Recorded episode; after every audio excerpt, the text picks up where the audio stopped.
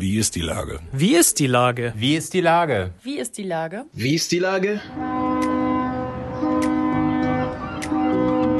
Der fast tägliche Podcast mit Lars Meyer. Wie ist die Lage? Unser fast täglicher Podcast als Kooperation mit der Mopo und der Gute-Leute-Fabrik spürt tagesaktuellen Fragen nach. Macher, Musikerinnen, Models, Mütter und Politiker – genauso wie Schwestern, Schweißer, Freiberufler oder Helfer, kommen knapp 15 Minuten zu Wort. Die Auswahl ist rein subjektiv, aber immer spannend und überraschend. Mein Name ist Lars Meyer und ich rufe fast täglich gute Leute an. Unser Partner, der das diese Woche möglich macht, ist Asklepios. Herzlichen Dank.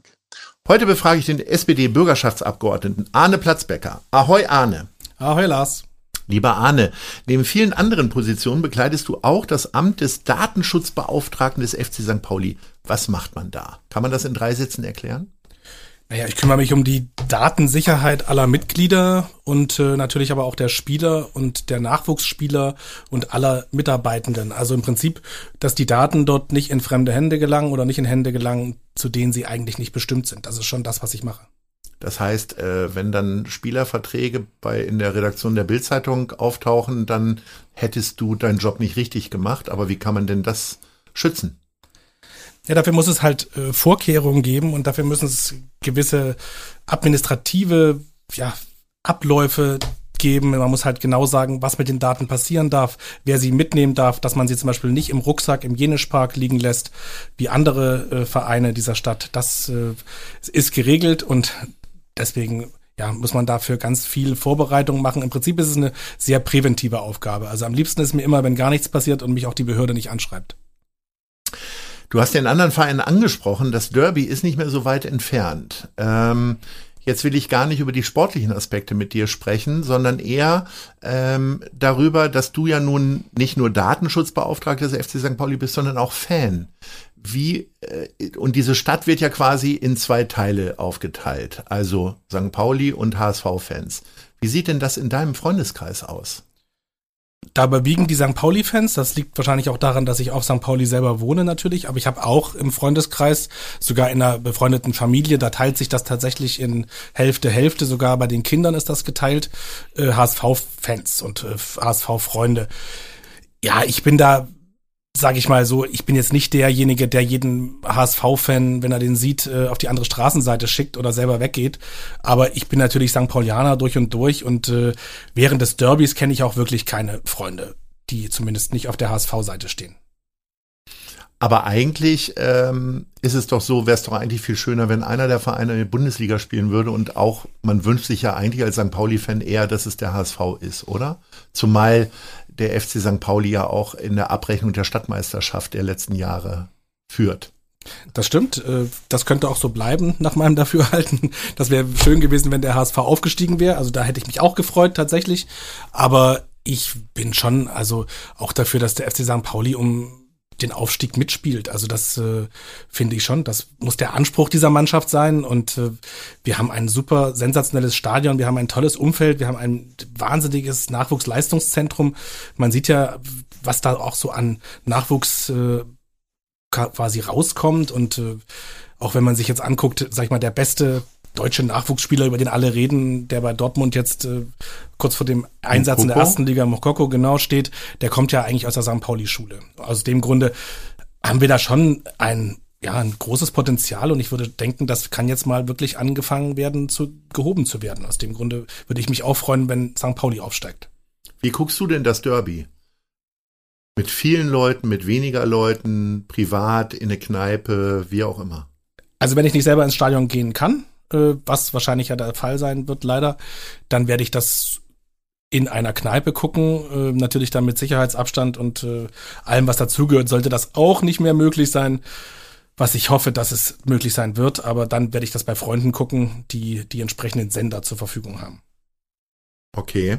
Was bist du denn für ein Fußballgucker? Bist du dann eher temperamentvoll und schreist dann auch den Fernseher an oder also ich schreie den Fernseher an, ich schreie auch Freunde an, ich hab, äh, ich schmeiß auch Freunde raus, wenn nach einer Niederlage von von Teams, für die ich bin. Also ich kann mich noch erinnern, dass damals beim Champions League äh, Finale zwischen Bayern und Manchester, wobei ich jetzt kein Bayern Fan bin, aber damals war das irgendwie so, da war man für Bayern in diesem Finale und dann habe ich nachdem dann das 2-1 für Manchester fiel, habe ich alle 20 Leute, die bei mir in der Wohnung waren, rausgeschmissen und habe gesagt, ich könnte jetzt nicht mehr feiern, bitte geht nach Hause. Wie siehst du äh, Fußball in Corona-Zeiten? Also wenn da jetzt wirklich nur 1000 Leute oder vielleicht am Ende gar keiner im Stadion sitzen wird, ist, ist ja nicht das gleiche Gefühl, auch wenn man Fernsehen guckt, oder? Nee, also ich finde tatsächlich Fernsehen gucken ohne Zuschauer, also nur wenn man so ein Geisterspiel sieht und ohne die Kulisse, finde ich ganz schwierig. Am Anfang hat mich das also komplett abgehalten. Mittlerweile habe ich mich ein bisschen dran gewöhnt. Ich hatte jetzt das Glück, bei dem ersten Heimspiel von St. Pauli dabei zu sein und fand, dass die 2000 Leute tatsächlich eine gute Stimmung gemacht haben. Also das war jetzt nicht so, dass ich dachte, um Gottes Willen, das ist furchtbar. Ich fand das schon emotional aufwühlend und äh, toll, wieder im Stadion zu sein, auch mit 2000 Personen. Beschäftigt dich das Derby denn jetzt genauso wie in normalen Zeiten. Also so richtig Feuer gefangen habe ich persönlich noch nicht, weil es ja doch irgendwie auch viele andere Probleme zu lösen gilt und äh, weiß nicht, so richtig spaßig drauf einlassen kann man sich nicht, oder? Nee, weil dann natürlich, also das geht mir genauso wie dir. Ich äh, bin auch etwas reservierter. Das liegt aber auch daran, dass man einfach jetzt auch diesen, diesen Disput und auch diesen, diese, die, die Witzigkeit, dass man sich jetzt mit HSV-Fans darüber unterhält und sowas, dass man hingeht und wer, wer hat eine Karte und wer hat keine und dieser ganze äh, Zirkus, der damit so drum gehört, dass der einfach weg ist dieses Jahr. Ne? Das ist schon, das ist schon so und äh, aber trotzdem bin ich aufgeregt und ich finde schon, dass es einfach das wichtigste Spiel des Jahres ist. Ich habe ja am Anfang des Gesprächs gesagt, du bist auch SPD-Bürgerschaftsabgeordneter. Ähm, ihr seid jetzt, ähm, habt eine Woche gehabt, wo ihr über den Haushalt gesprochen habt. Du bist quasi Repräsentant von St. Pauli, äh, also von dem äh, Stadtteil St. Pauli. Da brodelt ja so einiges irgendwie. Also äh, Gastronomie und Clubszene, äh, die jetzt begrenzte Öffnungszeiten haben. Wie siehst du das? Ist es zu streng oder bist du da auf Parteilinie des Bürgermeisters und sagst, das muss jetzt nun mal so sein? Ach, da bin ich tatsächlich äh, sehr gespalten in meiner persönlichen Einschätzung. Ich glaube schon, dass die Lage wieder dramatischer wird. Das sehe ich schon so und dass man irgendwas machen muss. Wir sind ja weit entfernt noch von einem Lockdown, den wir schon mal mehr oder weniger hatten, oder von einem Runterfahren des gesamten gesellschaftlichen Lebens. Wir haben aber auf der anderen Seite unglaubliche wirtschaftliche Probleme von Bars, Clubs, Restaurants, aber auch den Schaustellern zum Beispiel. Der Dom wird ja aller Voraussicht nach nun doch nicht stattfinden. Dass ich mir wirklich große Sorgen mache um das St. Pauli, wie ich es kenne und äh, auch um viele Freunde, die in der Gastronomie, in der Tourismusbranche arbeiten und ich auch bei mir in der Fraktion immer anrege, das Mögliche tatsächlich auch möglich zu machen. Deswegen bin ich auch dafür und finde die Unterstützung auch meiner Fraktion super für die sogenannte äh, Free Corona App, also den Free Pass, der auf St. Pauli mal probiert werden soll jetzt, wo man im Prinzip eine Testung äh, vornimmt und dann für 36 Stunden, sagt ja das äh, Bernhard Nocht Institut, dann im Prinzip, wenn man jetzt einmal negativ getestet ist, nicht ansteckend ist. Und in diesen 36 Stunden dürfte man dann eben feiern und dann würde das wahrscheinlich eine Alternative äh, wieder sein, um Clubs eine Möglichkeit, eine, eine, Zukunft zu geben, eine, auch eine Hoffnung, ne? weil wir werden ja jetzt, wenn man das sieht, äh, in einen sehr strengen und harten Winter kommen, was die Zahlen betrifft. Und wenn man dann sagt, okay, wir werden frühestens im März, April, Mai vielleicht eine anfängliche Impfung bekommen, dann ist es ja nicht so, dass das Ganze gleich weg ist. Also wir werden über Normalität sprechen wir nach meinem tatsächlich eher düsteren Prognose nicht vor Ende des nächsten Jahres. Aus dem Grunde glaube ich, müssen wir alles probieren, was möglich ist. Und wenn es eben ein Schutzkonzept gibt, wenn es ein Hygienekonzept gibt und wenn St. Pauli eben es schafft, zum Beispiel 3000 äh, Besucher mit einem Hygienekonzept äh, irgendwie in das Stadion reinzubringen, dann muss man das meines Erachtens möglich machen. Und deswegen setze ich mich dann schon auch dafür ein, dass man Sachen möglich macht. Auch beim Beherbergungsverbot, finde ich, ist äh, etwas über das Ziel hinausgeschossen worden. Das muss auch für Hamburg meines Erachtens zurückgenommen werden. Wird das zurückgenommen? Ich denke, dass es zurückgenommen wird, ja probieren alles, was möglich ist, hast du gerade gesagt. Das galt auch für das äh, St. Pauli-Museum, äh, was ja schon ganz, eigentlich relativ früh zu Corona-Zeiten in den Strudel geraten ist, weil auch die Miete zu hoch war und so weiter und so fort. Ähm, jetzt ist es geschlossen und es musste Insolvenz anmelden. Ähm, ist das so gar nicht mehr zu retten? Man hat so den Eindruck, es werden so viele Sachen irgendwie unterstützt und gefördert äh, und genau solche, ich sag mal, Seeleneinrichtungen von St. Pauli werden jetzt schon verloren gegeben. Ist das für dich auch ein bisschen eine persönliche Niederlage, weil du hast dich ja da ganz schön engagiert, ne?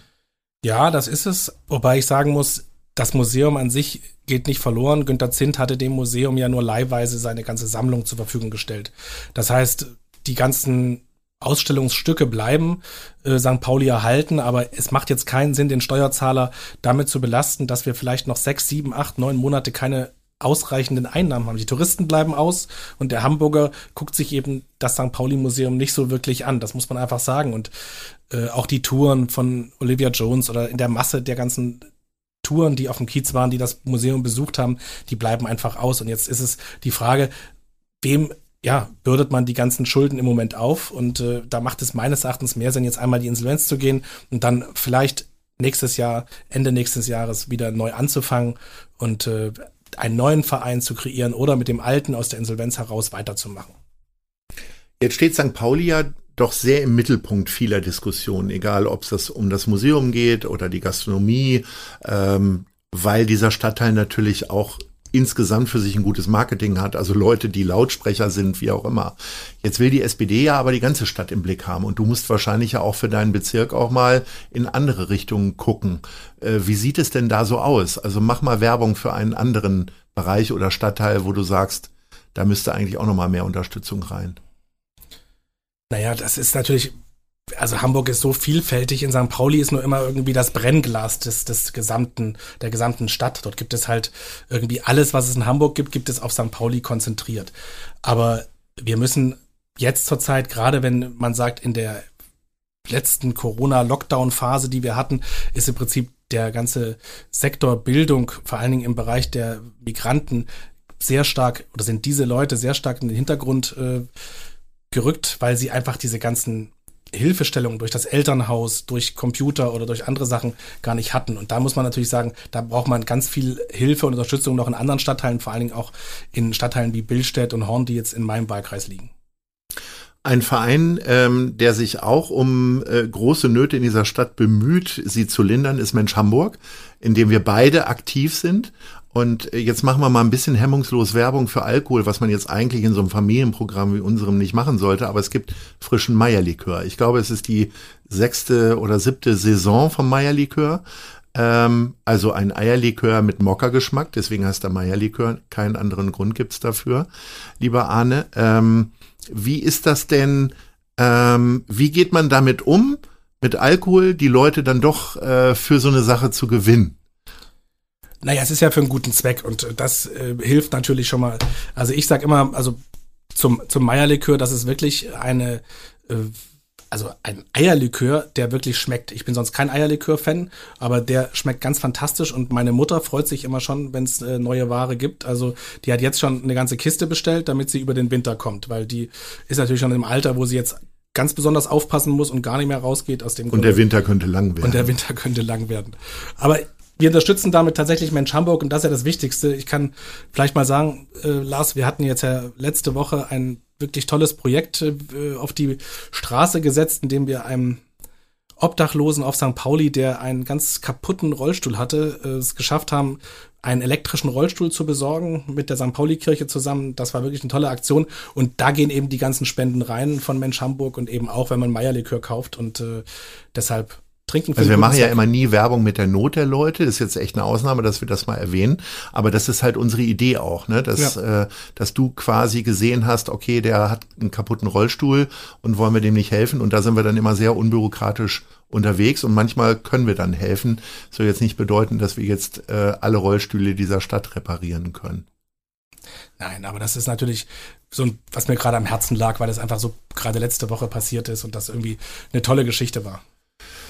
Jetzt werden ja viele Veranstaltungen ausfallen in diesem Jahr, unter anderem auch äh, das Mau Mau Turnier und äh, das Kamelren Derby ist schon ausgefallen. Welche Veranstaltung liegt dir denn am meisten am Herzen von Mensch Hamburg, die jetzt ausgefallen ist? Also das Kamelrennen-Derby, das finde ich jedes Jahr großartig. Ich bin ja auch Titelverteidiger, wie du oh, wahrscheinlich weißt. Jetzt bist du dann bist du zwei Jahre Gewinner. Genau, quasi. deswegen bin ich gar nicht so sauer, dass es dieses Jahr ausfällt. So habe ich äh, den Titel noch ein Jahr länger. Aber klar, also als das Kamelrenn-Derby ist schon wirklich immer eine große Sensation, muss ich sagen, auf dem Dom. Und ich hoffe, dass es den Dom vielleicht doch noch geben kann in einer abgespeckten Variante. Also das wäre meine große Hoffnung für das Ende des Jahres. Wir drücken die Daumen nicht nur für den Dom, sondern für viele andere Veranstalter auch. Äh, lieber Arne, vielen Dank. Unsere Zeit ist schon abgelaufen, aber es war mal wieder ganz prächtig, mit dir zu sprechen und ich hoffe, wir reden bald wieder. Ahoi und bis bald. Tschüss. Dieser Podcast ist eine Produktion der Gute-Leute-Fabrik und der Hamburger Morgenpost.